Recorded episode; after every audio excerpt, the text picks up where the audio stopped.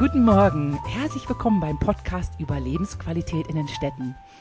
Ich fühle mich wahnsinnig geehrt. Heute bei mir ist Professor Dr. Nico Kohls. Guten Morgen. Guten Morgen. Ich möchte Sie jetzt erstmal vorstellen. Und zwar, Sie haben in Jena und Freiburg Psychologie studiert, haben an der Uni Northampton geforscht, an der Uni München habilitiert. Seit 2013 lehren Sie in Coburg und seit 2015 sind Sie auch in Coburg ansässig. Nebenbei haben Sie mal eben aus dem Lameng Exzellente Lehre einen Preis gewonnen und den Amalia-Preis für Neues Denken gewonnen. Und und warum ich mit Ihnen plaudern möchte, ist, im Tageblatt von Coburg ist ein Artikel über Sie erschienen. Den fand ich so fantastisch. Auf den werden wir auch gleich zu sprechen kommen. Dann habe ich mir sofort Ihr Buch gekauft, das dort in diesem Artikel beworben wurde. Das fand ich noch fantastischer. Eigentlich möchte ich mit Ihnen jetzt fünf Stunden durchplaudern. Das geht natürlich nicht. Ich hoffe, wir können uns ein bisschen auf Lebensqualität in den Städten äh, beschränken. Und Sie haben ja eben in sehr vielen Städten gelebt. Und meine Einstiegsfrage wäre die, wie forscht ein Psychologe über Lebensqualität? Das ist eine gute Frage, Frau von Eichberger. Ähm, wie forscht ein Psychologe? Naja, ähm, Psychologe macht im Grunde ähm, nichts anderes, als mit Leuten zu reden, sie befragen, aus ihnen ähm, auf die eine oder andere Art zu versuchen, äh, Wahrnehmungen und Wissen herauszubringen. Und zwar äh, nicht, indem er auf ihnen rumtrampelt oder sie sozusagen ähm, zwingt es zu sagen, sondern möglichst, äh, möglichst unvoreingenommen und äh, möglichst objektiv, um zu erkennen, wie die Lebenswelt der Menschen ist, wie ihre Wahrnehmungen, wie ihre Einstellungen, wie ihre Überzeugungen sind und ähm, da haben wir in der Psychologie unterschiedliche Methoden, beispielsweise über, über Fragebögen, beispielsweise über Interviews, manchmal auch über Beobachtungen oder über Gruppengespräche. Und ähm, so sind wir eben fleißige Datensammler, Empiriker, die wir sind und versuchen eben äh, aus den Menschen, denn das interessiert uns, äh, was herauszubringen. Und natürlich gucken wir auch ihre Verhaltensweisen an. Aber das Spannende sind eigentlich die Einstellungen und die Wahrnehmungen, zumindest für mich. Ja, und wie kommen Sie denn an diese Menschen ran? Also äh, wie können Sie auch sicherstellen, dass Sie so die, den perfekten Durchschnitt durch eine Bevölkerung erwischen? Naja, manchmal, manchmal wollen wir das ja gar nicht, wenn wir beispielsweise die Lebensqualität oder das Wohlbefinden von bestimmten Populationen anschauen. Nehmen Sie zum Beispiel Patienten, chronische Schmerzpatienten. Ähm, die sind natürlich nicht repräsentativ für die Bevölkerung. Manchmal, wenn wir ähm, ein Interesse haben, beispielsweise ein Fragebogeninstrument zu eichen, dann äh, schauen wir in der Tat, und das ist dann nicht ganz unaufwendig, dass wir eine repräsentative Eichstichprobe bekommen. Aber im Großen und Ganzen ist es natürlich so, dass Menschen agieren und handeln und nehmen ja auch immer interessensgeleitet wahr und das ist auch gut so. Und deswegen haben wir häufig in unseren Stichproben auch sowas drinnen, was man einen Bias nennt. Also das heißt, wer antwortet auf eine Frage, auf eine Umfrage, die Leute, die ohnehin schon ein bestimmtes Interesse daran haben, für die das irgendwie, für die das irgendwie ein Thema ist. Und das ist auch nicht schlimm. Das ist halt so. Man muss es, man muss es eben nur wissen und man muss damit, äh, man muss damit umgehen können. Und insofern ähm, sind diese Verzerrungseffekte nichts Ungewöhnliches. Manchmal nehmen wir sie in Kauf, manchmal versuchen wir sie zu vermeiden und ganz häufig leben wir einfach damit. Ja, verstehe. Was war eigentlich Ihr innerer Antrieb, über, über Lebensqualität überhaupt an, anzufangen zu forschen?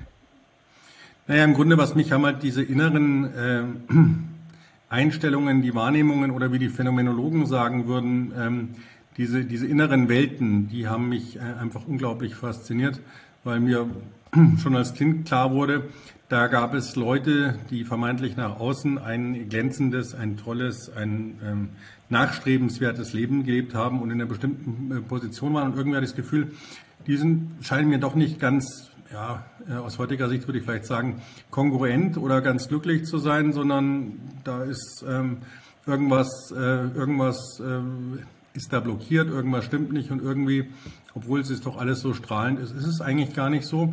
Und auf der anderen Seite gibt es äh, Leute, da würde mein amerikanischer Gastprofessor und Freund äh, James Giordano sagen, small people living great lives, äh, Menschen, die eben vermeintlich ein gar nicht ähm, großes oder ein nachstrebenswertes oder ein erfolgreiches Leben äh, leben, die aber extrem zufrieden sind mit dem, was sie tun, erfüllt sind und authentisch sind und auch gar nicht mehr wollen. Und das hat mich, äh, das hat mich eben äh, sehr, sehr fasziniert und ich kam dann auch über ja, persönliche äh, Erfahrungen und Erkrankungen auch zu dem Thema Achtsamkeit. Und ähm, da war für mich dann klar, dass was mich interessiert, sind Wahrnehmungen und natürlich die inneren Haltungen und Einstellungen, die sie begleiten. Und dann wurde mir klar, so wie ein Mensch nach außen scheint und so wie er vielleicht in Anführungszeichen objektiv, was auch immer das ist, ähm, er sich darstellt, hat äh, nicht unbedingt und notwendigerweise was auch äh, mit seiner Innenwelt zu tun. Und das fand ich halt unglaublich interessant. Ja, das finde ich auch total spannend. Sind Sie jemand, der sowas auch sofort durchschauen kann? Also wenn Sie jetzt Menschen begegnen und äh, sprechen eine Zeit lang mit ihnen, können Sie sowas, können Sie jeden Menschen, ist jeder Mensch für Sie aus Glas? Nein, zum Glück ist das nicht so. Das kann auch kein, ähm, das kann auch kein Psychologe und ehrlicherweise wäre das auch nicht ähm, wäre das auch nicht erstrebenswert. Ja, ich glaube, vieles äh, oder es ist das Beste für alle Beteiligte, äh, dass wir häufig nicht wissen, was in anderen Menschen genau vor uns geht und dass es da immer einen gewissen Unsicherheitskorridor gibt. Äh, andernfalls wäre das äh, auch schwierig zu ertragen und auszuhalten. Ähm, aus dem Grund, ich, ich habe bestimmte ähm, äh, Wahrnehmungen gemacht in meinem Leben. Da ist sicherlich auch viel äh, oder einiges an Lebenserfahrung dabei. Ich habe ein paar Beobachtungen als Psychologe, aber dass ich Menschen jetzt auslesen kann oder in ihre Köpfe ähm, hineinschauen kann. Ähm, das ist glücklicherweise nicht der Fall und das ist ja auch gut so. Warum? Weil menschliches Verhalten eigentlich eine hochkomplexe Angelegenheit ist. Jetzt verrate ich Ihnen eins, worunter wir Psychologen mitunter auch leiden. Ja, ähm, dann spricht man immer von Physics Envy, also der Neid an den Naturwissenschaften. Äh, die manche Dinge, ja auch nicht alles, aber einige Dinge irgendwie so komische äh, Elementarteilchen, die rumfliegen und ähm, auch sich auf den Kreisbahnen bewegen, das kann man ja ganz gut berechnen, wenn man die Naturgesetze kennt. Und eigentlich gibt es so präzise Naturgesetze im menschlichen Verhalten, und von den Einstellungen rede ich da noch gar nicht, äh, eben nicht, die es uns ermöglichen würden, genau vorherzusagen, wie sich ein Mensch verhalten wird. Und das ist, glaube ich, auf der einen Seite ist das nicht schön, weil äh, wir häufig eben dann nicht in der Lage sind, äh, bestimmte Dinge vorherzusehen, warum ein bestimmter Mensch äh, diese oder jene Handlung, die nicht unbedingt äh, immer eine gute Handlung gewesen sein muss, wirklich getan hat. Die Zeitungen sind ja voll davon. Aber wir sind auch nicht in der Lage, es wirklich zu prognostizieren, sondern es im Grunde nur post hoc, also im Nachhinein dann retrospektiv zu rekonstruieren. Dann heißt, er oder sie hat eben dieses oder jenes getan, weil er eine schwierige Kindheit hatte. Aber diese Ableitungen eins zu eins, die sind nicht möglich und ich denke, das ist auch gut so, weil das macht uns ja irgendwo auch als Menschen einzigartig aus, äh, dass wir eben keine vorhersagbaren deterministischen Automaten sind, äh, sondern komplex äh, interagierende Wesen, die sehr viel ähm, zwischen sich und der Umwelt kontextualisieren, verändern. Und ähm, das hat ja irgendwo auch etwas Beruhigendes. Ja, stimmt. Und was Sie eben gesagt haben, das ist eine Sache, die mich eigentlich auch schon immer genervt hat. Die Menschen, die ständig jammern und, und da sitzen und, und äh, kritisieren, aber gar nicht auf die Idee kommen zu sagen, Mensch, ich könnte doch selber jetzt, was könnte ich an meiner Situation ändern? Was könnte ich vielleicht für Schritte in, in die Welt setzen, um an einer Gesamtsituation mitzuhelfen, äh, die zu verbessern? Wie kommt das, dass manche Menschen so in diesen Jammer- und Meckermodus verharren? Manchmal habe ich den Eindruck, die sind vielleicht glücklich in, in diesen Jammermodus, die kommen da gar nicht raus, die haben es auch gar nicht gelernt, auf das Positive zu gucken. Naja, ein Opfer zu sein oder eine Opferhaltung einzunehmen, hat ja was unglaublich Sinnstiftendes auch. Und ich habe mal für mich gelernt und wenn ich es bei mir anwende, auch als sehr hilfreich empfunden, wenn mir dreimal das gleiche Muster in irgendeiner Art und Weise begegnet. Ja, also irgendwo, ich merke, ich habe schon wieder, jetzt ist es schon wieder so, Mensch Nico, was machst du da? Dass ich mich dann äh, irgendwann frage, nicht was hat es mit den anderen zu tun, sondern was hat es eigentlich mit mir zu tun. Ja, und beispielsweise die Frage der, äh, die Frage der Abgrenzung. Ja, wenn ich mit, äh, mit Klienten äh, arbeite, wenn ich äh, coache, ist äh, ganz häufig die Situation die, dass Menschen eben sagen, ich werde ausgenutzt und die sind alle so böse und dies und das. Und dann äh, arbeiten wir an dem Punkt und kommen eigentlich recht schnell dahin, dass bei vielen Menschen eine unglaubliche Schwierigkeit darin besteht, sich auch abzugrenzen und zu lernen, äh, dass Nein ein ganzer Satz ist. Ja? Das merken Sie dann daran, dass Menschen sofort, äh, wenn sie irgendetwas ablehnen, es nicht aushalten, das einfach stehen zu lassen, sondern anfangen, das zu begründen, zu sagen Nein und weil und äh, ich mache das jetzt so und so und es tut mir fürchterlich leid, anstatt das einfach so stehen zu lassen. Und wenn man dann mal sieht, wie viel Energie darauf verwendet wird, im Grunde es auch anderen recht zu machen und ähm, Energie ständig nach außen zu geben, dann ist natürlich klar, der ganze Fokus liegt in der Außenwelt und dann bin ich natürlich auch schnell an dem Punkt, dass ich sage, ich werde von anderen immer ausgenutzt und ich muss immer so viel Energie da hineingeben. Die andere Wahrnehmung oder die andere Innenwahrnehmung wäre zu sagen, naja, es hängt halt auch ein Stück mit mir zusammen und aus irgendeinem Grund äh, will ich auch immer helfen. Es fällt mir unglaublich schwer, Nein zu sagen. Vielleicht möchte ich auch geliebt oder anerkannt werden und daran zu arbeiten. Und erstaunlicherweise arbeiten Menschen eben lieber ähm, an ihren Verhaltensweisen und in der Außenwelt, als sich selber anzuschauen. Blaise Pascal hat ja mal so schön gesagt, ähm, das ganze Unglück der Menschheit hängt eigentlich damit zusammen, dass die Menschen nicht still mit sich in einem, in einem Raum sitzen können, sondern sie immer darauf angewiesen sind, Ablenkungen im Außen zu suchen. Und da sind wir natürlich schon recht nah bei dem Thema auch ähm, Achtsamkeit, Innenschau dran, mal sich anzugucken, ohne das jetzt komplett zu überpsychologisieren. Was ist eigentlich der Grund, warum ich so, warum ich so handle? Gibt es irgendwelche Grundmuster, Grundüberzeugungen, Glaubensüberzeugungen, Werte, die ich vielleicht habe, die ich vielleicht auch von meinen Eltern, meinem Umfeld übernommen habe? Oder meine, ich muss sie ausagieren, um geliebt zu werden, anerkannt zu werden? Und ist das notwendigerweise wirklich so? Und äh, diese Reflexion, die fällt Menschen eben nicht unbedingt leicht. Und dann ist es natürlich sehr viel einfacher zu sagen, die anderen sind schuld und ich mache da weiter. Und äh, das ist halt so und vermeide diese Innenschau. Manche ja. würden sagen Nabelschau. Ja, genau. Aber man muss, Sie haben ja auch, äh, das fand ich ganz toll. Also jetzt mal zu dem Buch. Ihr Buch heißt Mehr Lebensfreude durch Achtsamkeit und Resilienz. Ich finde, das sollte komplett bei jedem Menschen in Deutschland unter dem Weihnachtsbaum liegen. Es, es ist kein Lebensratgeber. Es ist ein, eine Zusammenführung und Zusammenfassung von ganz tollen, schlichten Forschungsergebnissen. Mhm. Und Sie sind, also das fand ich für mich total neu, dass Sie sagen, dass man Resilienz lernen kann, weil ähm, mir hat mal eine Freundin gesagt, die, die immer von sich sagt, oh, sie hat keinerlei Resilienz. Und, und da habe ich immer gesagt, Mensch, ja, leg dir doch mal ein dickes Fell zu. Und da hat sie gesagt, woher Resilienz nehmen, wenn nicht äh, stehlen? Und jetzt lerne ich in ihrem Buch, dass man doch Resilienz trainieren kann. Andererseits, ich habe mir das alles auch abgeschrieben, schreiben Sie auch über die elf Eigenschaften resilienter Menschen. Und eine eine, die, Punkt drei war, können innere Zustände reflektieren.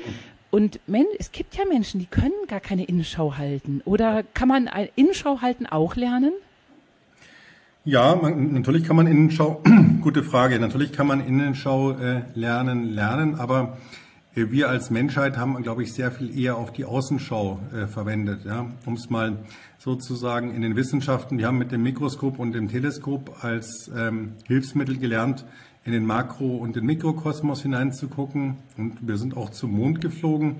Was wir aber weniger gemacht haben, uns wirklich mit unserer Innenwelt oder unserer Phänomenologie ähm, zu beschäftigen. Und das fällt uns auch, das fällt uns auch sehr, sehr schwer. Und es ist auch so, dass wir ohne die anderen und ohne die Außenwelt äh, nicht auskommen würden. Unser Gehirn ist darauf angelegt, ähm, nicht nur in unserem inneren Milieu ähm, irgendetwas zu spüren, sondern vor allem, sonst hätten wir ja keine Sinnesorgane, in die Außenwelt hineinzuhorchen, dort etwas aufzunehmen und äh, dort zu reagieren.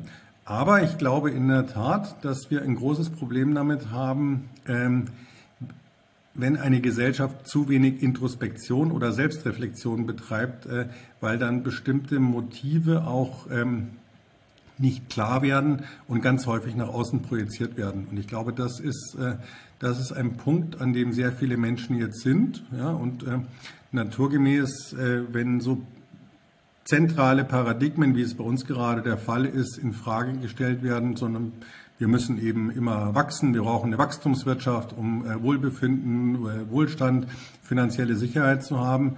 Und auf der anderen Seite klar ist, das kann nicht mehr unbegrenzt so weitergehen, weil exponentielles Wachstum eben an einem äh, finiten, also begrenzten Planeten mit seinen Ressourcen äh, irgendwann ein Ende kommt, dann ist die Frage, ja, was mache ich denn dann eigentlich? Und ähm, im Grunde ist die Antwort, ähm, ich weiß es auch nicht genau, wie ich mich zu verhalten habe, aber vielleicht muss ich an meinen Überzeugungen und an meinen Wahrnehmungen arbeiten. Und das heißt eigentlich, dass ich eine Kehrtwende vollziehe und mich ähm, nach innen begebe, um dort mal reinzuhorchen und reinzufühlen Und wenn man das als ein Stück äh, weit eine kulturanthropologische Konstante ansieht, beispielsweise in Form von Bewusstseinskultivierung, sei es in Form von Spiritualität oder Mystik. Mystik heißt ja eigentlich nichts anderes als Myein, also äh, im Griechischen die Augen und die Ohren, sprich die Sinne verschließen, um in sich hineinzugehen, um sich zu zentrieren. Dann kommt man natürlich an einen Punkt, ähm, den wir häufig äh, ja, vernachlässigen, dass wir eben auch in der inneren Arbeit, in der Auseinandersetzung mit Werten, Einstellungsbedürfnissen so etwas äh, wie ähm, eine, ja, Transformationskompetenz ähm, entwickeln können. Und das ist ja genau das, was ich für Resilienz auch brauche. Weil entweder kann ich äh, in der Resilienz, heißt es, mit schwierigen, Organi mit schwierigen Situationen so umzugehen, dass ähm, dass mir nicht nur äh, keine bleibenden Schäden hinterbleiben und das eben energetisch sehr kostenintensiv ist, sondern dass ich auch in die Lage versetzt werde, mich daran zu wachsen und zu entwickeln. Und das hat eben ganz, ganz viel mit Überzeugungen und äh, Werten und äh, Einstellungen zu tun. Etwas, ähm, was man neudeutsch auch so als Growth Mindset, so nennt es äh, amerikanische, eine amerikanische äh, Psychologenkollegin, und an diesem Mindset, ja, an dem kann man eben ganz, ganz gezielt, äh, kann man ganz gezielt arbeiten. Und im Grunde steht dann dahinter die Frage, wie kann ich als Mensch lernen, mit Anomalien umzugehen? Und Anomalien sind eben etwas, was, ähm, was unvorhergesehen ist, äh, Anomalos, also etwas, was da, was da kommt, mit dem ich nicht gerechnet habe, was ungehobelt ist, äh, was äh, schwierig ist, äh, was nicht in meine in meine gegenwärtige Situation und meine Pläne hineinpasst und die, die komplett durchkreuzt. Und die interessante Frage ist, wie gehe ich denn jetzt damit um? Betrachte ich das als ein lästiges Ereignis oder bin ich in der Lage, äh, da vielleicht auch etwas zu sehen, äh, was einfach ein Bestandteil des Lebens ist? Eben diese Unplanbarkeit, äh, diese Unprognostizierbarkeit, ein Stück weit auch diese Unsicherheit. Und wie kann ich lernen, damit umzugehen? Und wenn man das mal auf sich wirken lässt, dann kommt man meines Erachtens an, an dem Punkt, wo man sagt, ja, dieser Umgang mit Anomalien, der ist eigentlich, ob wir es nun wollen oder nicht, der ist Teil der menschlichen Bedingung, der ist uns eigentlich immer aufgegeben. Wir kommen ja auch auf die Welt, ja, mehr oder weniger ungefragt und müssen uns jetzt dort mit all diesen Dingen, die uns begegnen, müssen wir lernen umzugehen in der einen oder anderen Form, durch Selbstregulation, äh, durch emotionale, ähm, durch emotionale Reaktionen und am Ende des Tages werden wir alle diesen Planeten wieder verlassen und haben sozusagen mit einer ganz großen Anomalie umzugehen. Und das ist im Grunde unser eigener, unser eigener Tod oder die Tatsache, dass wir sterblich, dass wir verletzlich sind. Und ähm, jetzt würde sozusagen äh, die Mystikforschung sagen, naja, diese Idee, diese Kompetenzen zu entwickeln und Anomalien auch zuzulassen und in dem Moment, wo ich sie nicht mehr aufheben kann, in dem Sinne, dass ich sie aus der Welt schaffe, mich so aufzuheben, dass ich mit der Anomalie umzugehe, das hat eigentlich etwas, was extrem gesundheitsförderlich ist, äh, was extrem positiv ist, äh, was extrem äh, ja, lebensnah und, und, und lebenswert ist und uns hilft, mit Problemen und mit Transformationsprozessen umzugehen. Und im Grunde gesehen ist das Leben ja ein einziger Transformationsprozess, äh, der jeden Moment stattfindet. Äh, denn mit jedem Atemzug äh, leiten wir, ausatmen, leiten wir die Transformation zum nächsten Einatmen ein. Ja, und so gesehen, wenn man die Perspektive ändert, ist dieses Thema Anomalien und wie sie Stress machen, kann man natürlich auch anders sehen. Es sind ähm, Konstanten des Lebens, die es uns auch ermöglichen zu lernen und wenn wir unser Bewusstsein entsprechend ausrichten. Ja, beim Punkt Stress, da haben Sie eine ganz ganz tollen Satz gesagt. Schnell, die Stressreaktionen sind schnelle Psycho, ähm, psychophysiologische Eingreiftruppe des Körpers, haben ja. Sie im, im Buch mhm. geschrieben. Also ist Stress, also Stressempfinden beziehungsweise ist also etwas Wichtiges für uns? Absolut. Es ist ein, äh, ein evolutionsbiologisch äh, absolut notwendiges Programm um uns zu helfen, mit Anomalien, mit äh, bestimmten Ereignissen umzugehen, die ähm, wir als schwierig, als gefährlich, als krisenhaft wahrnehmen. Und was passiert in dem Moment, wo wir dieses Label Ereignis ist schwierig, krisenhaft oder gefährlich vergeben haben, fährt unser Körper hoch. Wir erleben das als Stressantwort. Und diese Stressantwort, die ist nicht nur psychologisch, die ist physiologisch. Was, äh, es wird eben, es finden bestimmte Neurotransmitter oder auch Ausschüttungen statt, beispielsweise Ephedrin oder Adrenalin, das kennen wir, das unser Herz schlagen lässt, dann aber auch äh, mittelfristig das Cortisol, dieses langfristige Stresshormon. Es verändern sich die, die äh, vegetativen Abläufe, es, äh, die Finger werden schwitzig, die Pupillen verändern sich, es wird, es wird fokussiert. Und im Grunde ist jetzt psychologisch gesprochen, immer wenn Stress ins Spiel kommt, gehen die Scheuklappen zu. Wir konzentrieren uns auf den Stressor, alles andere ist weg. Und die Idee ist jetzt, was kann ich tun mit der Energie, die mir mein Körper zur Verfügung stellt, um diesen Stressor zu entgehen oder ihn, äh, oder ihn aus der Welt zu schaffen? Und im Grunde haben wir dafür evolutionsbiologisch drei Programme. Im Englischen nennt man das The Three Fs, Fight, Flight or Freeze. Also was ich machen kann. Ich kann entweder den Vorwärtsgang einlegen und versuchen, auf die Anomalie zuzugehen und sie zu bekämpfen, wenn ich, äh, wenn sie zu, wenn sie kleiner ist als ich, ungefährlicher als ich und ich mir irgendwie ausmale, naja, also äh, das schaffe ich oder andersrum, die Anomalie ist größer, gefährlicher oder stärker als ich, dann lege ich den Rückwärtsgang ein, das ist äh, dann ähm, das äh, Flight, also die Flucht. Oder alternativ, wenn das eben nicht geht, ja, weil ich weder kämpfen noch fliehen kann, vielleicht ist die Anomalie schneller als ich, was dann passiert ist, äh, dann friere ich ein. Und diese Einfrierreaktion, die ist äh, im Grunde ein Notabschaltprogramm ähm, des Organismus. Die Motorik wird abgeschaltet. Das gleiche passiert übrigens äh, interessanterweise auch im Schlaf. Ja, es sei denn, Sie wandeln Schlaf. Es wird die Motorik abgeschaltet, weil was wir im Traum tun ist, wir agieren bestimmte Dinge aus, die wir am Tag aufgenommen haben. Warum wir träumen, wissen wir auch noch nicht so ganz genau. Aber auf jeden Fall ist es ganz wichtig, um sozusagen Gedächtnisleistungen zu konsolidieren und Erlerntes äh, im Gehirn neuronal, neuronal abzuspeichern. Und wir können das tun ohne Gefahr, weil wir es nicht ausagieren, ne, weil, weil, weil im REM-Schlaf unsere Motorik abgeschaltet ist, äh, es sei denn, Sie leiden an einer bestimmten Form von Somnambulismus, also am Schlafwandeln, dann, ist, äh, dann sind Sie sozusagen im Traum und agieren das aus und das kann dann unter Umständen schon mal gefährlich werden. Ein guter Freund von mir ist mal äh, deswegen aus seinem Schlafzimmerfenster auch äh, gepurzelt. Oh, krass. Äh, was, was ich besonders bei Frauen bemerke, ist, dass viele Frauen wirklich nicht begreifen, dass Achtsamkeit bei ihnen selbst anfängt.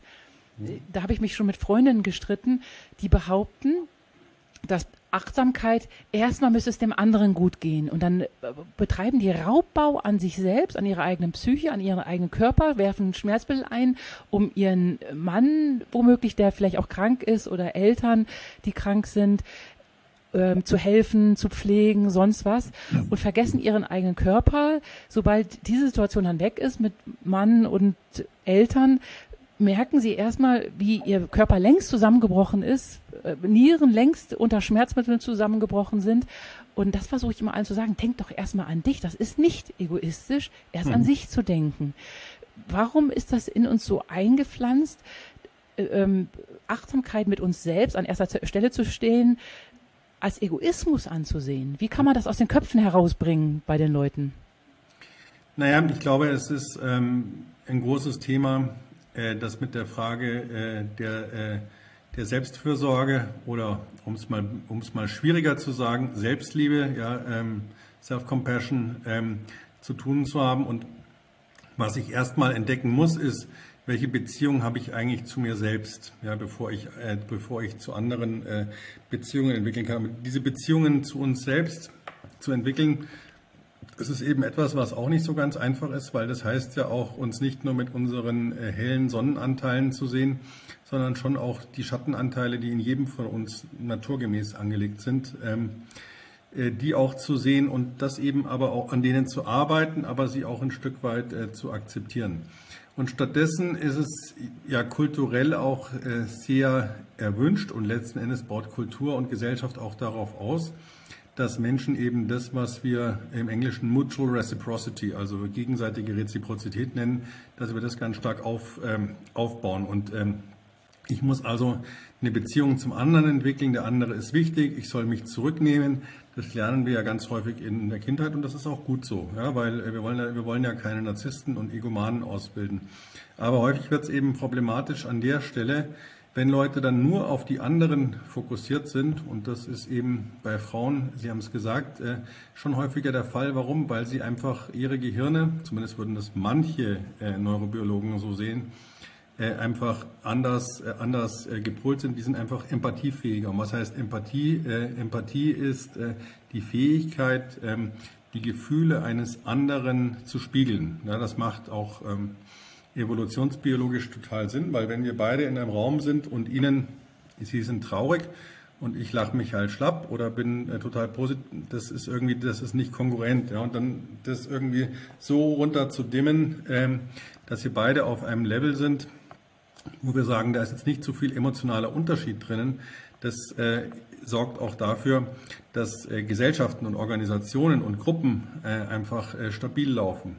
Und diese Empathiefähigkeit ist aber etwas, von dem ich, glaube ich, mit Fug und Recht äh, sagen kann, es ist eine der äh, knappesten, wenn nicht die knappeste Ressource, die es auf dem Planeten gibt, weil sie können nicht allen Menschen gegenüber empathiefähig sein. Also versuchen Sie mal in Hospiz zu gehen und fünf Sterbenden gleichzeitig Empathie entgegen gegenüberzubringen. Das wird Ihnen nicht gelingen. Ja, und ähm, Ganz nebenbei gesagt, das ist eben auch das große Problem, dass ganz viele Leute, und das sind ja vornehmlich gerade Frauen, die in die psychosozialen Berufe gehen, die sozusagen mit dieser Idee, ich, äh, ich äh, möchte dem anderen helfen, dann auch eine Überforderung an sich bringen. Und ähm, den Menschen wird dann eben nicht beigebracht, dass zu viel Empathie sie eben auch aushöhlt und dann gerade in so Erschöpfungs- und Burnouts-Zustände hineinbringen kann und dass man deswegen lernen kann, äh, sich und lernen muss, sich auch abzugrenzen. Ja? Genauso wie wir uns schlafen legen. Wir können ja nicht gemeinsam mit unserem Partner schlafen äh, und äh, das gleiche Traumerlebnis haben,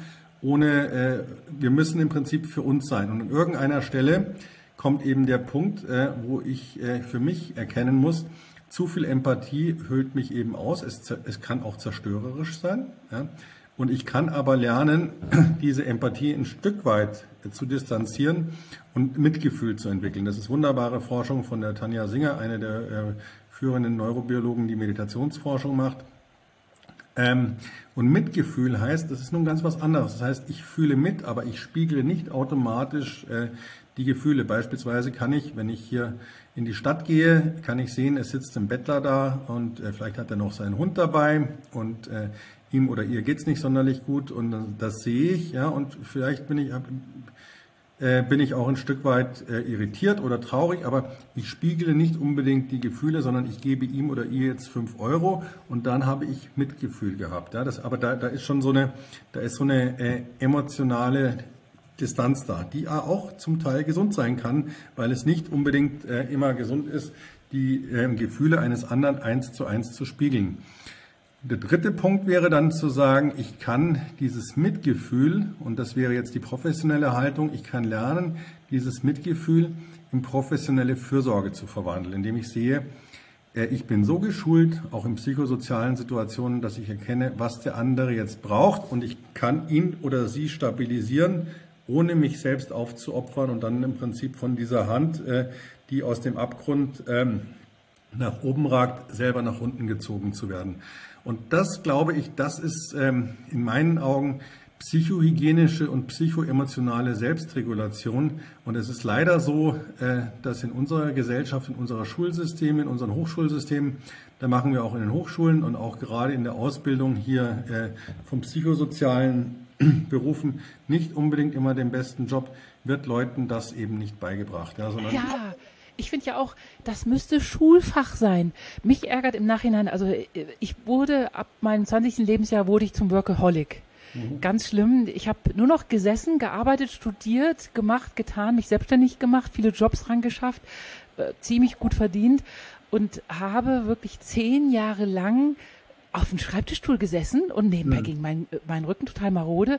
Und durch Yoga und ähm, alles Mögliche habe ich mich jetzt selbst gerettet. Aber ich ärgere mich so es müsste das Fach Achtsamkeit müsste Schulfach sein, das Fach Resilienz müsste Schulfach sein, das Fach Yoga müsste Pflichtschulfach sein. Mhm. Ich ärgere mich so, ich kann nicht verstehen, Schulen, also für mich haben Schulen, ich, weiß, ich hoffe, sie haben sich mittlerweile geändert, für mich haben Schulen den Spaß an Sport ausgetrieben. Die, äh, dieses Kack-Leistungsdenken, irgendwas war in meinen Fingergelenken komisch, Volleyball hatte ich dann sowieso gar keinen Spaß mehr. Das Einzige, wo ich super war, war Basketball, weil ich riesig bin mit 1,82. Mhm. Und äh, irgendwann habe ich auch mal richtig toll gesprintet. Dann hat mich aber dieses ganze Konkurrenzgedöns so runtergezogen, dass ich den jeden Spaß an Sport verloren habe. Und im Nachhinein wurde ich richtig fuchsig, als ich gesehen habe, wie diese Innenschau, was mache ich denn gerade mit meinem Körper, sag mal. Und dann hat mich so ein, so ein Brigitte-Artikel dazu gebracht, mal Yoga-Posen auszuprobieren. Und habe ich gemerkt, wie schnell das geht, dass sich mein mhm. Körper erholt. Und äh, im Nachhinein wurde ich richtig fuchsig, dass ich das viel zu spät gelernt habe im Leben. Viel zu spät. Ja. Das müsste Schulfach sein. Und ich bin total begeistert. Sie, Sie sind ja sogar ähm, mit Frauen da oder Teilnehmer bei dem Netzwerk Achtsame Hochschulen. Mhm. Mögen Sie da mal erzählen, was das ist genau? Und ja, das kann ich gerne machen. Im Grunde, also da rennen Sie ja bei mir äh, offene Türen ein. Ich sage immer, wenn ich Vorträge in der Öffentlichkeit halte, das ist dann immer ein Running Gag und alle lachen, aber es ist eigentlich nicht lustig. Ähm, ich sage, es ist leichter, die Gravitationskonstante des Universums zu verändern, als irgendein Lehrcurriculum an der deutschen Schule Richtung Körper- oder Bewusstseinsorientierung äh, zu, zu drehen. Und das ist, glaube ich, genau das, was Sie in, ihrer, in Ihren Erfahrungen auch äh, spiegeln. Und ich sehe da schon auch ein großes Problem mit der Digitalisierung, weil eigentlich ähm, diese ganzen Digitalisierungsprogramme, die wir haben, die sind auch ein Disembodiment-Programm. Ja, und es macht einfach einen Riesenunterschied, ob ich an einer Zoom-Vorlesung teilnehme oder eben in einem, ähm, in einem Raum mit den Leuten bin, eben ihre psychosomatischen Reaktionen sehe, schaue, wie ähm, lange unterschiedliche Protagonisten Augenkontakt halten und so weiter und so fort. Da wird ja ganz viel sozusagen ausgehandelt. Und diese ganze, nennen wir es mal mal, äh, Körperdissoziation, also den Körper nicht, den Körper eigentlich als ein Anhängsel des Geistes zu betrachten, das geht ja in den Schulen, in den Schulen schon los. Kleine Kinder werden im Grunde mit äh, sechs Jahren äh, eingeschult und ihre Gehirne sind noch gar nicht dafür entwickelt, in Ruhe zu sitzen, weil der Frontallappen nicht ausgeprägt ist. Äh, der Herr Hütter sagt dann immer so schön, äh, Sie sind eingestuhlt äh, und äh, weniger eingeschult und eigentlich müssten Sie sich, äh, eigentlich müssten Sie sich bewegen. Also sprich, das Grundproblem ist das, dass unsere Bildungssysteme sehr verkopft sind und das Schulsystem offen gesagt natürlich die Bedürfnisse eines ähm, äh, frühen Industrie- und späten Agrarstaats be, be, bedienen deswegen ja auch diese langen Sommerferien und äh, die Frage, warum sollen Kinder eigentlich um 8 Uhr in die Schule gehen? Ja, einfach weil Mama und Papa halt ähm, ähm, traditionell in die Fabrik zum Arbeiten mussten. Ne? Und dann kann man, wenn man sich mit der chronobiologischen Entwicklung des Gehirns entwickelt und diese sieht, wie sich eben in der Pubertät auch ähm, die zirkadianen Rhythmiken, also die Schlaf-Wach-Rhythmen verschieben, dann kann man nur sagen, also ist das sinnvoll? Nein, das ist es nicht.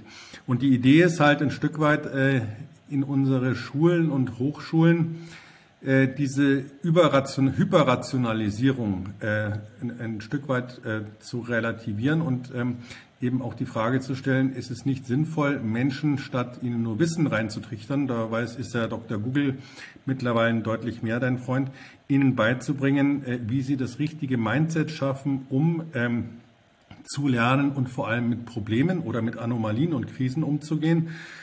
Und da sind wir natürlich ganz nah äh, bei dem Thema Achtsamkeit, äh, bei dem Thema äh, Bewusstseinskultivierung und ähm, weil das wahrscheinlich die Voraussetzung sein wird, auch ähm, wie die nächsten Generationen, ich weiß nicht, was auf uns zukommt, aber das wird sicherlich nicht einfach werden, wie sie damit umgehen können. Ist nicht die Frage, ihnen zu vermitteln, äh, irgendwelches Sach- und Fachwissen, sondern die Frage eigentlich, ähm, wie gehe ich mit Krisen um, welche Beziehung habe ich zu mir selbst, wie gehe ich mit den anderen um, auch wenn es mal, auch wenn es mal eng wird. Und diese, äh, glaube ich, diese Skills, manche sagen dazu Future Skills, andere sagen, naja, eigentlich sind das, ist es die Wiederentdeckung der alten, äh, der alten äh, Tugenden, die die Griechen und ähm, die Römer schon hatten. Ähm, wie auch immer es ist, diese Dinge sind äh, extrem wichtig. Und worüber wir uns einig sind, äh, ist, dass das sehr viel mit Bewusstsein, Bewusstseinsschulung, Bewusstseinskultivierung zu tun hat. Die Frage auch, wie kann ich meine Aufmerksamkeit ausrichten, wie kann ich äh, lernen zu denken. Das ist ja alles äh, Bewusstseinsschulung und das wird eigentlich in den Schulen und Hochschulen sehr, sehr wenig gemacht. Also ich bin immer erstaunt zu sehen, wie wenig junge Menschen trainiert sind darauf, einen Aufmerksamkeitsstrom zu halten, auch die Frage zu stellen, was macht ein äh, in einem Dialog die Antwort des Gegenübers mit ihnen. Und all diese Dinge kann man aber lernen. Und aus dem Grund ist äh, vor vielen Jahren eben die, der Wunsch entwickelt worden, eben mehr Achtsamkeit in Schulen, aber auch in die Hochschulen zu bringen. Die Schulen ist nicht so einfach, weil eben die Lehrpläne dort deutlich äh, curricularisierter und standardisierter sind. Die werden halt ministeriell oder vom Schulamt vorgegeben. Aber auch da ist ein bisschen was am, am Tun. Also ich denke, ich kann das schon beurteilen, weil ich mit der Vera Kaltwasser zusammen jetzt über 10, 12 Jahre im Grunde auch dieses ISHO Achtsamkeit in der Schule, diese Programme evaluiert habe. Und ähm, da muss man sagen, auch die Schulämter sind mittlerweile drauf und dran, das zu tun. Aber in den Hochschulen ist es natürlich deutlich einfacher, weil die Professoren und ähm, Professorinnen die äh, Freiheit von Forschung und Lehre haben. Das heißt, die bestimmen über ihre, über ihre Fachgebiete. Und wir haben dann einfach vor einigen Jahren mit so Leuten wie dem Andreas de Bruyne oder dem Mike Sandbote äh, in Jena, in München und Jena äh, festgestellt, dass da ein großer Wunsch da ist, genau so etwas zu machen. Also eben äh, Hochschulen und Universitäten nicht nur zu Wissensvermittlungsfabriken, sondern eigentlich zu Bewusstseinskultivierungsfabriken zu machen und auch zu lernen, Dialoge zu führen, kultiviert kritische Dialoge zu führen, auch die, das Aufeinandertreffen unterschiedlicher Ideen zu spüren und das eben in einer, äh, in einer dezenten, aber, äh, aber auch konstruktiven Art äh, auszuverhandeln. Und dafür ist eben die Achtsamkeit oder dieser die Fähigkeit zur Selbstreflexion und zur Aufmerksamkeitssteuerung sehr wichtig. Und aus diesem Impetus ist dann eben die Idee entstanden, ein Netzwerk zu bilden, erstmal in loser Form. Das waren dann die achtsamen Hochschulen. Und die sind dann eigentlich immer mehr und mehr und mehr gewachsen in den letzten Jahren. Und es ist schön zu sehen, dass dieses Thema Achtsamkeit auch zunehmend im Bildungsbereich eben ankommt und an Hochschulen verankert wird, nicht nur in der gesunden Hochschule, was ja ein gesetzlicher Auftrag ist, sondern zunehmend eben auch äh, von einzelnen äh, Professorinnen, Professoren, Dozentinnen und Dozenten getragen wird und eben auch in die Vorlesung und in die Interaktion mit jungen Menschen hineingebracht wird. Ich glaube, das ist die Zukunft der Bildung. Ja, ist es, ist es. Ich war total begeistert, als ich das gesehen habe, dass Sie Teil dieses Netzwerkes sind. Ganz toll. Und ein Satz ist mir auch hängen geblieben aus dem Interview in der Zeitung mit ihm. Da haben Sie gesagt, Sie wünschten sich, dass das studentische Leben mehr sichtbar wäre in Coburg. Und damit haben Sie mir auch offene Türen eingerannt. Äh, ich habe ja in Erlangen und in Nürnberg studiert. Mhm. Und ich erst im Nachhinein habe ich bemerkt und besonders als ich mich mit, mit, meinen alten Freunden in NRW verglichen habe, ich wurde ja aus Düsseldorf eben nach Erlangen katapultiert von der ZVS damals, Zentralstelle für Vergabe mhm. von Studienplätzen. Und als wir unser Studentenleben verglichen haben, mhm. anfingen zu vergleichen, in Düsseldorf oder Dortmund oder sonst wo, wo die mit dem Auto über die Autobahn zu ihren Campus, haben da ihre Vorlesungen absolviert, also absolviert, sind wieder nach Hause, haben ihre Kommilitonen nicht mehr gesehen. Das war in Erlangen komplett anders. Äh, in Erlangen ähm, mit Studenten wohlwollend gerechnet waren das damals 100.000 Einwohner. Das klingt nach viel ist aber, ist aber so, dass wir Studenten uns permanent über den Weg gelaufen sind. Auch versehentlich, nicht versehentlich. Ich habe in der WG gelebt, da hat man sich sowieso, das war ein Riesenanlaufpunkt für alle möglichen Kommilitonen. Aber auch wenn man äh, ins Kaufland gegangen ist und an der Gemüsetheke hat man, haben wir plötzlich Matheaufgaben ausgetauscht. Und, ja, ja. und das ist so wichtig, dass, dass aber auch Studenten Teil des le öffentlichen Lebens sind. Und was in Erlangen auch eben besonders toll war, da sind betagte Menschen bis ins hohe Alter Fahrrad gefahren, einfach weil Radwege da sind. Mhm. Es sind so viele Sachen in Erlangen toll gelaufen. Und das wünschte ich mir auch für Coburg, dass da mehr so ein Campusleben wirklich in der City ist. Was Schönes im, im Hofgarten, bemerke ich bei sehr, sehr gutem Wetter, bei Bombensonne ist es ja so, dass die, diese am Denkmal die Menschen, äh, Quatsch, die Studenten auf der Wiese liegen. Sowas mhm. sieht man dann, oder das finde ich, da geht mir das Herz auf. Aber es müsste eigentlich noch viel, viel mehr sein. Ich finde es traurig, der Campus, irgendein so Campus, Design Campus soll ja jetzt so ein bisschen außerhalb entstehen. Warum macht man das nicht einfach gnadenlos in den leerstehenden Geschäften von Coburg oder so? Was wären da Ihre Ideen, wie man das studentische Leben noch sichtbarer machen könnte in Coburg? Naja, ich glaube, noch sichtbarer, ich würde mal sagen, man, es wäre ja schon mal gut, wenn man es sichtbar macht. Ein Teil ist da sicherlich, äh, sicherlich schon vorhanden. Ein Stück weit äh, gebe ich Ihnen völlig recht. Ich habe ja auch in, ähm, in Jena und in Freiburg dann studiert. Gut, das waren andere Zeiten, aber wir waren äh, vor Ort. Wir, wir haben dort auch, äh, wir, wir sind nicht gependelt, sondern ich bin da hingezogen und ich war dann halt. Ich habe zwei Jahre in Jena gelebt, habe da mein Vordiplom gemacht und dann habe ich 15 Jahre in Freiburg gelebt und fast und habe da, äh, oder 10, habe äh, äh, Diplom gemacht zu Ende, habe äh, promoviert, ähm, gearbeitet und in der Tat war es halt so, dass die ganzen äh, Studierenden äh, sich dort über den Weg gelaufen sind und einfach dieses Gefühl von Gemeinschaft, äh, von Community hatten. Und ich glaube, ähm, im Vergleich jetzt sozusagen zu den, zu den Fachhochschulen äh, und auch zum Teil Universitäten hat sich da schon einiges geändert. Es wird eben viel gependelt, ja, und zwar nicht nur von den Studierenden, auch von den Dozenten. Und wenn immer dieses, wenn morgens die Leute reinpendeln und dann wieder rauspendeln oder zum Teil die Leute halt, äh, die dort auch angestellt sind, nur zwei, drei Tage dort arbeiten, dann, dann findet eine andere äh, Verortung ähm, im wahrsten Sinne des Wortes äh, statt, auch im, im Mindset. Und ähm, wir müssen uns halt ernsthaft die Frage stellen, ob Studieren wirklich nur eine reine Wissensvermittlung in den Vorlesungen ist oder ob es nicht deutlich darüber hinausgeht und in die Frage äh, des Gemeinschaftserlebens, äh, des gemeinsamen Machens auch regional in die Region hineinwirken.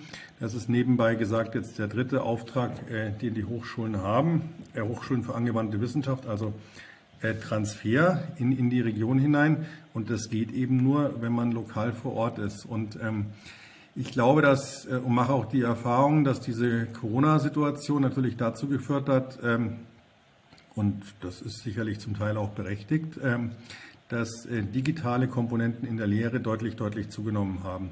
Jetzt haben Sie aber die Situation unter den Rahmenbedingungen, die wir gerade haben, dass äh, die, Heterogenität in den Überzeugungen oder in, in den Wünschen der Studierenden und auch der Dozierenden deutlich zunimmt. Dann sagt manche, naja, dann bleibe ich halt zu Hause, weil ich kann mir eigentlich Studieren in Coburg nicht mehr leisten und äh, dann machen wir eben alles digital. Und die anderen sagen, nein, bloß nicht, äh, bitte lasst es uns äh, bitte lasst es uns äh, in Präsenz machen. Und dann haben Sie natürlich ein Problem, wenn Sie dann die Vorlesungen hybrid anmelden äh, oder, an, äh, oder durchführen. Dann sind ein paar sind da, ein paar sind aber nicht da und irgendwie funktioniert das halt ähm, mehr schlecht als recht, weil Sie immer denjenigen, die real da sind, mehr Aufmerksamkeit geben als denen, die äh, hinter, einer, äh, hinter einer schwarzen Kachel äh, sich verbergen im besten Fall, weil Sie wissen ja gar nicht, wie äh, die psychosomatisch auf das, was Sie gerade sagen, reagieren. Und das, glaube ich, ist, ähm, ist ein großes Thema. Und die Hochschulen, damit meine ich nicht nur die Hochschule Coburg, müssen sich halt überlegen, was ihnen äh, und die Studierenden eben genauso, was ihnen das Thema Präsenz, was ihnen das Thema Community Building, äh, was ihnen das Thema Gemeinschaft auch, äh, auch wert ist oder eine Stadt, äh, in der eben eine Hochschule verortet ist, ähm, was dieses Erleben in der Studienzeit ihnen auch, äh, ja, ob ihnen das wichtig ist und ob sie es eben, äh, ob sie es so haben wollen oder eben nicht. Und ähm, Jetzt speziell auf die Situation in Coburg zurückzukommen. Der Design Campus ist ja gesetzt. Ich denke, der ist relativ äh, im Hofbauhaus, der ist ja relativ äh, nah an der Stadt, auch noch nicht ganz optimal. Aber äh, der hier der Campus Friedrich-Streib-Straße ist relativ weit weg äh, von der von der Hochschule und dann ist halt immer das äh, Thema die Studierenden auf dem Berg, zum Teil auch im Studierendenwohnheim und dann ist durch die Stadtautobahn einfach eine große äh, unüberwindbare scheinbare Kluft da zwischen der Hochschule und der Stadt. Und ich glaube, es wäre, äh, was ich mir wünschen würde in Coburg ist, dass einfach mehr Studierende da sind und dass die Studierenden ein Stück weit auch äh, stadtnäher äh, sind und äh, um sozusagen die Innenstadt auch zu, mehr zu bevölkern. Weil ich wohne seit 2015 in Coburg. Ich stelle häufig fest, wenn ich dann äh, gegen 18, 19 Uhr mal durch die Stadt schlendere, die Bürgersteige sind wie hochgeklappt und eigentlich ist da nicht allzu viel los. Ja? Und äh, in, anderen, in anderen Städten, wie beispielsweise Bamberg, die ja äh, zwar auch eine Campus-Uni haben, aber sonst eigentlich die Uni wirklich in der Innenstadt drin ist, hat man ein ganz anderes Bild. Und das, glaube ich, täte Coburg, äh, das täte Coburg ganz gut. Und ähm, wir haben ja auch einiges an Leerstand und da gibt es sicherlich die Frage, äh, welche Konzepte könnte man innovativ bauen, um da einfach ein Stück weit mehr so eine äh, Vernetzung und ähm, äh, ja, Zusammenführung von Studentenleben und Stadtleben zu ermöglichen. Mhm. Ähm, zum äh, Stichwort Leerstand. So viel Leerstand ist es gar nicht. Wenn ich das jetzt mit Erlangen vergleiche, die Erlanger Hauptstraße, dort, wo wir früher unser Büro hatten, auf mhm. Höhe Greiner um die Ecke vom E-Werk, das sieht eigentlich mittlerweile aus so ein bisschen wie Belfast im Krieg. Da ist alles leer ganz traurig. Da finde ich, Coburg ist eigentlich immer noch viel gesünder. Ähm, lustigerweise sind, ist es ja in Coburg gerade so, dass die kleinen inhabergeführten Lädchen alle überlebt haben, aber so ein Laden wie C und A macht hier die Düse. Also ja. das verstehe ich überhaupt gar nicht. Aber dafür gibt's ja, da kommt ja auch bald wieder irgendein Laden rein. Ich finde das in Coburg eigentlich immer noch so richtig toll. Wenn mich Leute aus Köln oder Nürnberg besuchen, die sind völlig fasziniert. Meine Kölner Freundin shoppt am liebsten Klamotten hier bei mir in Coburg, weil sie sagt, da sind wenigstens noch die großen Größen da, weil die Bayern sind alle viel kleiner als sie und ich. Und und die, meine Freundin aus Nürnberg meinte, meinte wortwörtlich, das ist ja hier wie die Truman Show. Das ist ja so sauber und so freundlich. Wir wurden, als wir zusammen in die Innenstadt geschlendert sind, wurden wir permanent begrüßt. Und äh, man kam ins Gespräch. Äh, Bekannte fielen einen um die Arme. Wir haben hier schon so einen gesunden Freundeskreis, obwohl wir erst seit 2020 hier wohnen, dass man es gar nicht in Worte fassen kann. Ich glaube, ich habe in Erlangen nicht so viele neue Leute kennengelernt, außerhalb mhm. des studentischen Lebens ich, ähm, das ist so wahnwitzig toll. Und das Lustige ist, ähm, vielleicht liegt es auch an meiner rheinischen Frohnatur, ich weiß es nicht. Ich latsche durch Coburg, durch die Innenstadt oder durch den Hofgarten. Ich werde immer angequatscht von ganz, ganz tollen Ur-Coburgern, die mir aber gleichzeitig zu verstehen geben, wir Coburger sind total reserviert. Eigentlich reden wir nicht mit Fremden. Und ich so, sie reden doch gerade mit einer Fremden. Und das ist so faszinierend, was wir schon wirklich für tolle Menschen kennengelernt haben. Mein Mann ist ja Fotograf der hat sich schon hier in Coburg in den Hofgarten und in die Innenstadt gestellt, wird immer angesprochen, hat, wir haben durch dieses Fotografendasein auch so tolle neue Freunde gewonnen, mhm. mit denen wir bei Kaffee und Kuchen sitzen. Das ist ganz lustig, diese, diese, diese Zwie wie der Coburger sich selber sieht und wie ich als, als außer, von, von außen kommende Coburg sehe. Das ist, mhm. glaube ich, ein ganz anderes, andere Sichtweise, oder? Die ist aber normal, oder? Ja.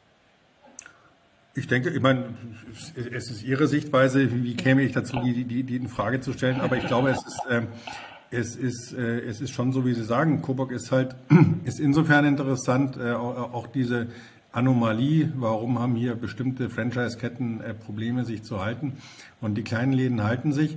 Ich glaube, das hängt schon damit mit der Größe der Stadt auch zusammen, dass Coburg eben äh, mit seinen knapp 45 oder 41.000, knapp irgendwas über 40.000 Einwohnern äh, eigentlich eine, eine, relativ kleine Stadt ist, äh, die aber ein unglaublich schönes Stadtbild hat. Die Stadt ist ja auch nicht im, ähm, im Krieg, äh, aus welchem Grund auch immer, beschädigt worden. Da gibt es ja auch die eine oder andere Geschichte oder nicht groß und ähm, es hat ein unglaublich reiches Kulturangebot, Coburg. Es hat ein, reich, ein, reich, ein, ein, sehr umfassendes Bildungsangebot. Allein die Anzahl der Schulen für die Größe der Stadt ist äh, sehr verwunderlich. Und vielleicht ist es eben so, äh, dass diese Städte, äh, die ähm, kleiner 50.000 Einwohner haben, so wie Coburg, äh, dass die bisher nicht so auf dem Radar waren, weil natürlich, wenn man gesagt hat, man will eher größere Städte haben, weil sich dort mehr Menschen amassieren, um es mal sozusagen am Wochenende.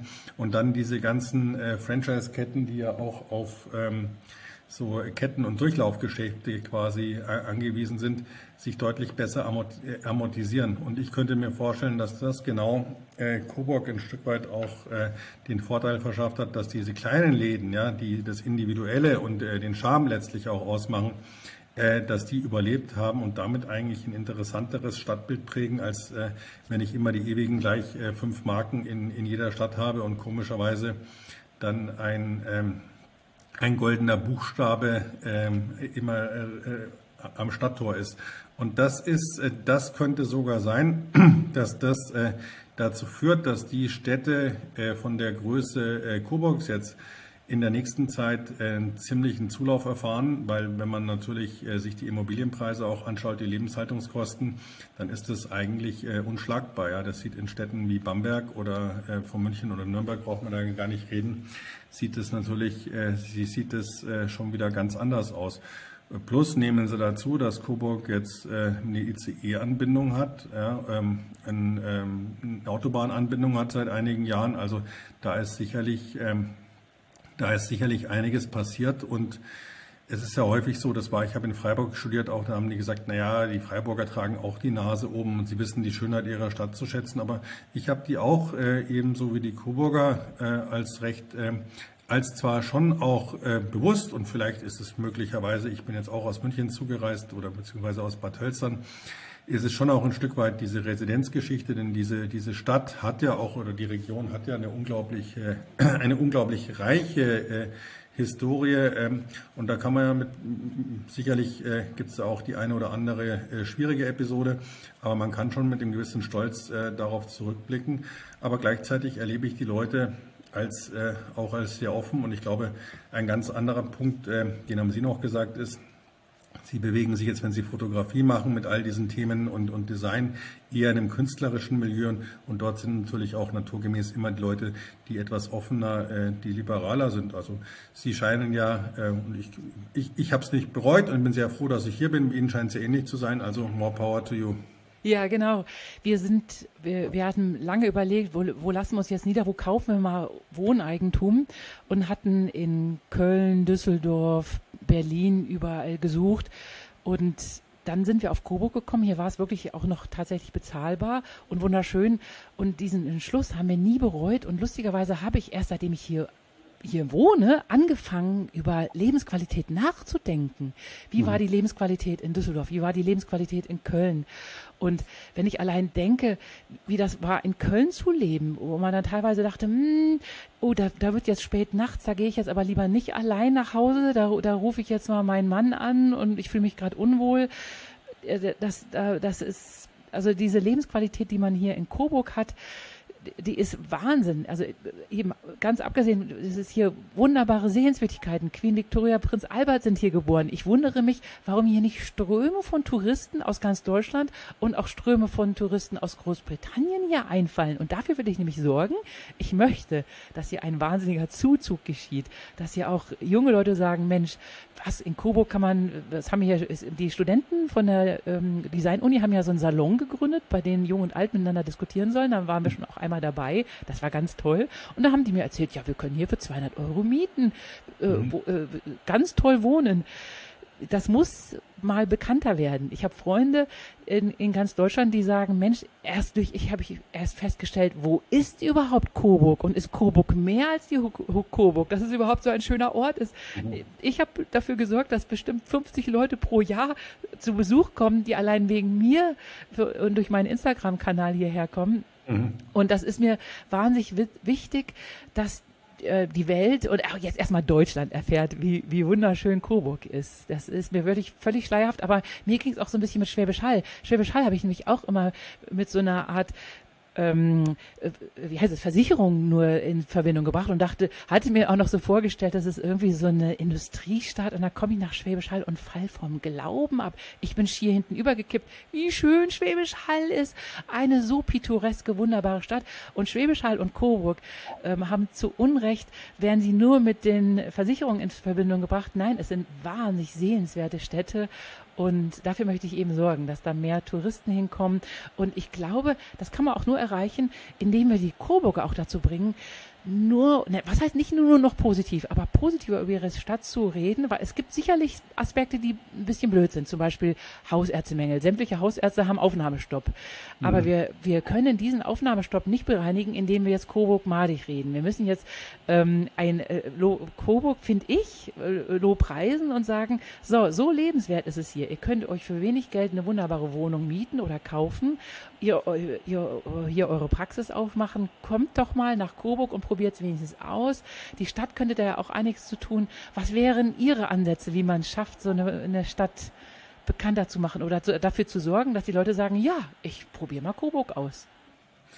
Naja, also um das Thema Hausärztemangel jetzt aufzugreifen, das ist natürlich schon ein wichtiges Thema, äh, weil ähm, wer zieht in eine Region, wo er sieht, äh, es gibt Probleme mit der Gesundheitsversorgung, also wir haben ja eine große Klinik in Coburg. Äh, wir haben, äh, es wird ein Neubau gemacht. Also ich denke, da wird, da ist schon einiges am passieren. Es gibt ja auch an der Hochschule äh, Bestrebungen, eben innovative Gesundheitsberufe zu implementieren, um die, um die Gesundheitsversorgung in der Region wieder aufrechtzuerhalten.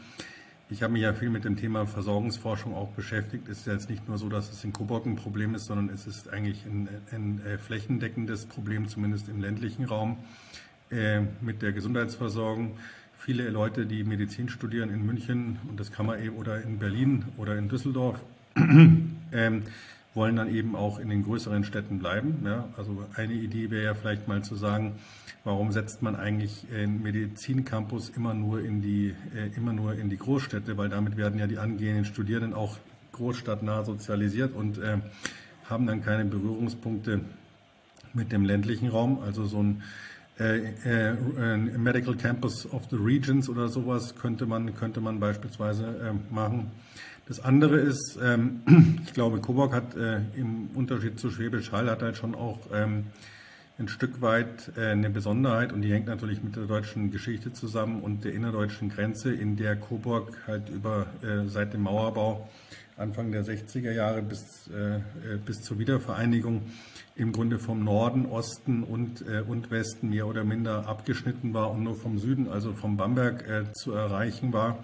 Um damit eigentlich äh, was ganz Paradoxes geschehen ist. Coburg liegt ja relativ zentral in, in Nordbayern äh, und ähm, ist äh, eigentlich sehr mittig in Deutschland, aber die wenigsten, die wenigsten kennen es, weil es eben äh, durch diese innerdeutsche Grenze dann doch wieder an der, äh, äh an der, an der Außengrenze sozusagen äh, lag. Und äh, ich glaube, dass es ein Stück weit einfach gebraucht hat, dass, äh, dass äh, dieses Mindset auch zu, ähm, zu relativieren. Ich stelle schon auch fest noch, ähm, dass äh, viele Menschen diese, also gerade ältere Menschen auch diese, und das ist auch völlig erklärbar, diese Grenze schon im Kopf haben und die würden dann eher äh, zum Einkaufen nach Bamberg fahren, als denn nur um mal was zu sagen, jetzt äh, nach Hildburghausen oder ja, äh, weil es halt, äh, weil es eine andere Bewegung ist und die Landkarte dort halt aufgehört hat. Und ich glaube, da, da liegt ähm, da liegt auch eine große Chance äh, für Coburg. Äh, Coburg ist mit, nicht zuletzt auch ähm, mit der Feste, das ist eine der besterhaltensten europäischen und größten Burgenanlagen mit einer unglaublichen Tradition. Ja, auch Martin Luther war 1530 auf der Feste Coburg und hätte ihn damals die, die äh, das Herzogenhaus äh, nicht, ver, äh, nicht geborgen und versteckt, hätte es wahrscheinlich die Reformation so in der Form, in der Form nicht gegeben. Also es zeigt ja schon, dass da immer auch eine gewisse Liberalität, eine gewisse Offenheit da war. Und dann denke ich natürlich auch, der hier eine unglaublich interessante Region, auch im Dreißigjährigen Krieg, die ganzen Glaubenskriege, gucken sich die Kirchen an, es ging immer höher und drüber und dann katholisch, protestantisch und wieder zurück und das macht natürlich auch viel, äh, macht natürlich auch viel mit so einer äh, mit so einer Stadt. Aber im Großen und Ganzen, also fasse ich mich auch gerne an die eigene Nase. So viel wusste ich von Coburg jetzt auch, äh, äh auch nicht. Ja, jeder kennt, jeder kennt die Hook, aber im Großen und Ganzen hat diese Stadt ein unglaubliches, ein unglaubliches Potenzial. Die, die Region ist, äh, ist unendlich interessant. Man kann unglaublich viel entdecken. Ähm, und Oberfranken hat einen sehr, sehr hohen äh, Lebenswert, Lebensqualität. Man muss sich nur die Grund- und Bodenpreise angucken. Das geht in München und in anderen Städten, Düsseldorf, äh, komplett äh, aus der Decke und ist eigentlich unbezahlbar, gerade für junge Menschen. Also, und ich glaube, wir werden in den nächsten Jahren äh, schon auch einen, einen Run wieder sehen auf die, ähm, auf diese Kleinstädte, schlicht und ergreifend, weil äh, dort mehr Lebensqualität ist. Und ich weiß nicht, ob es so prickelnd ist, nachdem man einmal so eine Corona-Erfahrung gehabt hat und vielleicht da in Berlin Alexanderplatz ähm, im Penthouse oder vielleicht ähm, auch nur in einer Zwei-Zimmer-Wohnung wohnt und dann feststellt, ich kann zwei Jahre da eigentlich gar nicht raus.